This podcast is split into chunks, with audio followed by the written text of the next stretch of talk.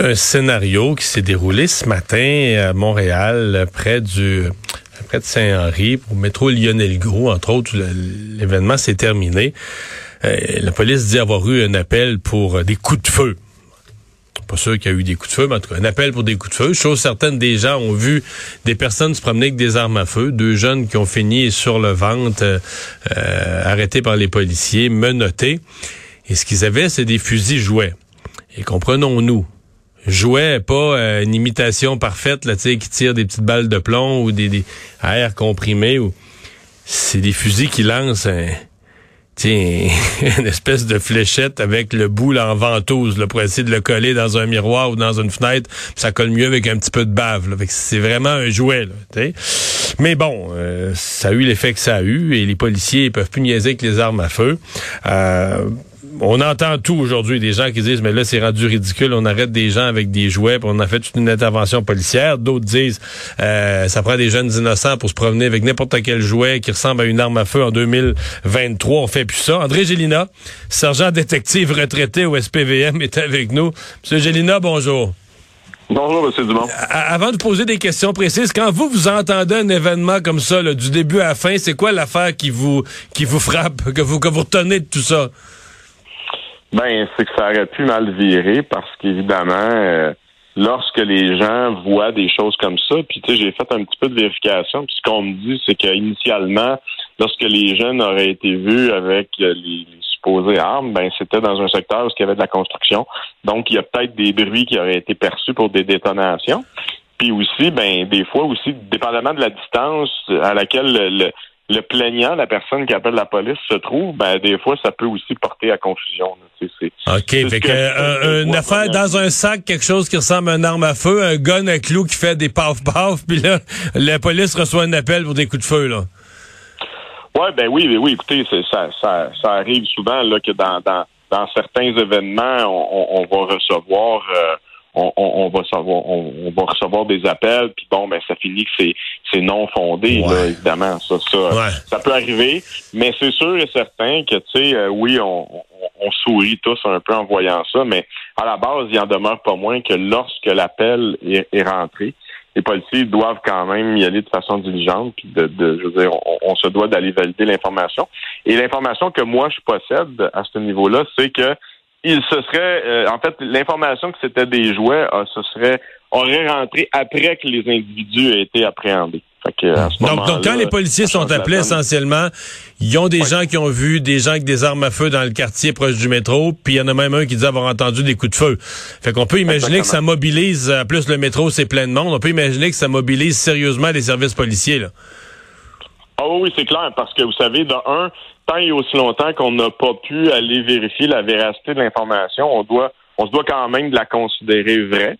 Et à ce moment-là, oui, ça devient un appel, nous, ce qu'on appelle en priorité 1, là, je veux dire, parce que bon, on connaît un peu le danger que ça peut amener, puis encore euh, de surcroît, là, on se ramasse dans un métro ou on se ramasse sur la rue à proximité d'un métro. Donc, euh, c'est sûr et certain que quelqu'un qui rentrerait armé dans un endroit comme ça, bondé de gens, ben là, on peut juste imaginer les, ah dommages et le danger qui pourrait se produire. Fait donc, on se rend sur les lieux le plus rapidement possible pour justement valider l'information. Et souvent aussi, lorsqu'on se rend sur les lieux, on essaie, via la répartition, d'obtenir de l'information supplémentaire et même des fois, on appelle directement le plaignant si euh, y, a, une façon de le rejoindre pour lui dire bon mais écoutez là est-ce que les gens se sont déplacés? Parce que des fois l'appel va rentrer au coin d'une rue et de l'autre rue mais le temps que le traitement se fasse et qu'on se déplace ben la scène s'est déplacée là.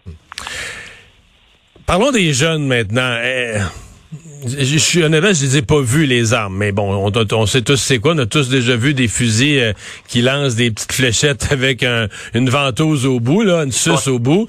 Euh, non, mais techniquement, c'est que tu dis ok, c'est vraiment un jouet.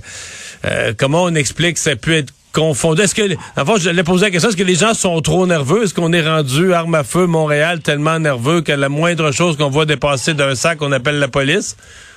Ben, tu sais, ça se répond en deux volets, votre question. Premièrement, comme je vous disais, ça dépend, exemple, l'arme a l'air de quoi.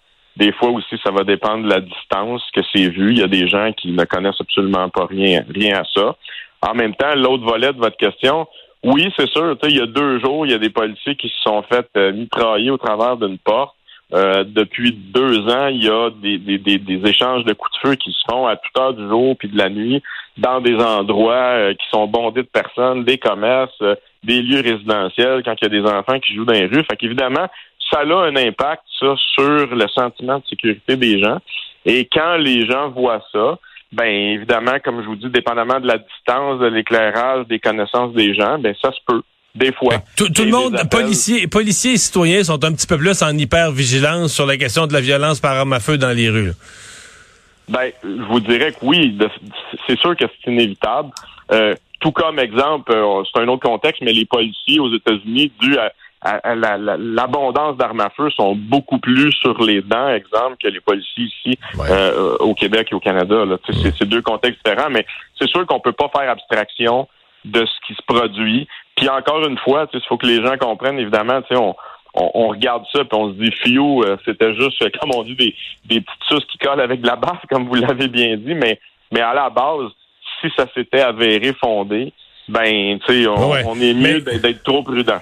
Mais à l'inverse, vous m'avez dit au début, ça aurait pu aussi mal tourner, même avec ces fusils-là. Euh, je veux dire, mettons que le, un des jeunes a le mauvais réflexe, puis il en sort un pour le montrer au policier, pour montrer au policier que c'est un jouet, là, mais il sort en y pointant, là. Euh, si le policier. C'est une très mauvaise idée. c'est une très mauvaise idée, mais si le policier est de loin un peu, à une certaine distance, etc., euh, qui voit pas, il est pas en mesure, il est pas assez proche pour voir, reconnaître la couleur, c'est noir, mettons.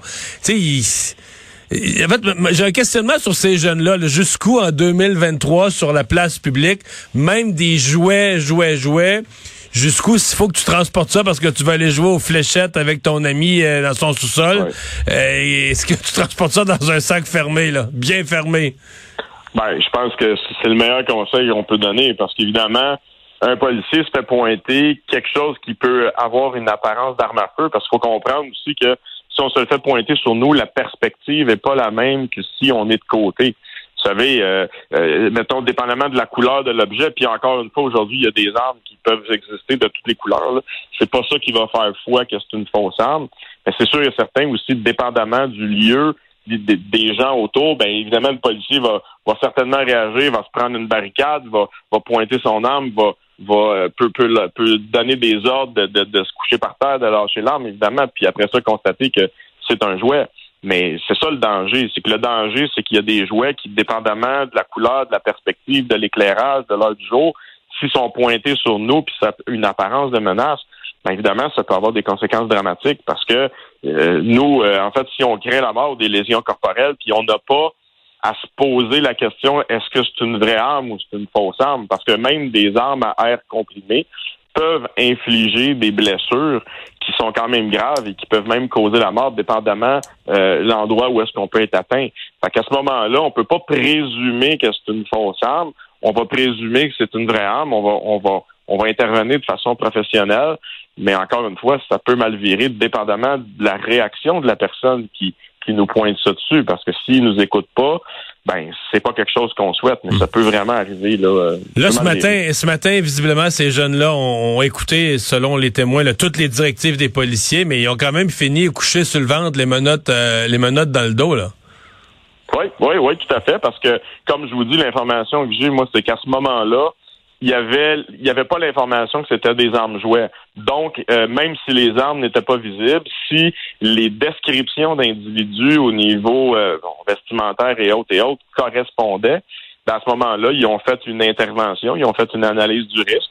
Et dans une intervention à haut risque comme ça, ben c'est sûr que c'est toujours ben, ben on va se coucher au sol, il y a des, il y a, des mouvements qu'on va donner comme ordre pour finir par un menottage et par la suite faire une fouille sommaire pour faire une fouille un peu plus approfondie.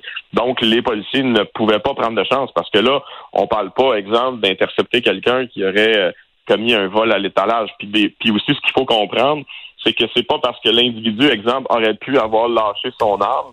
Nous, dans nos principes tactiques, on appelle ça la règle du 1 plus 1. C'est pas parce qu'on voit pas l'arme qu'il y en a plus une, qu'il n'y en a pas une deuxième, ou c'est pas parce qu'il a lâché une arme qu'il n'y en a pas une deuxième de camoufler. Là. Ça, c'est des, règles élémentaires, nous, pour nous protéger, pour protéger la population. André Zélina, merci beaucoup. Au revoir. Avec plaisir. Bonne journée.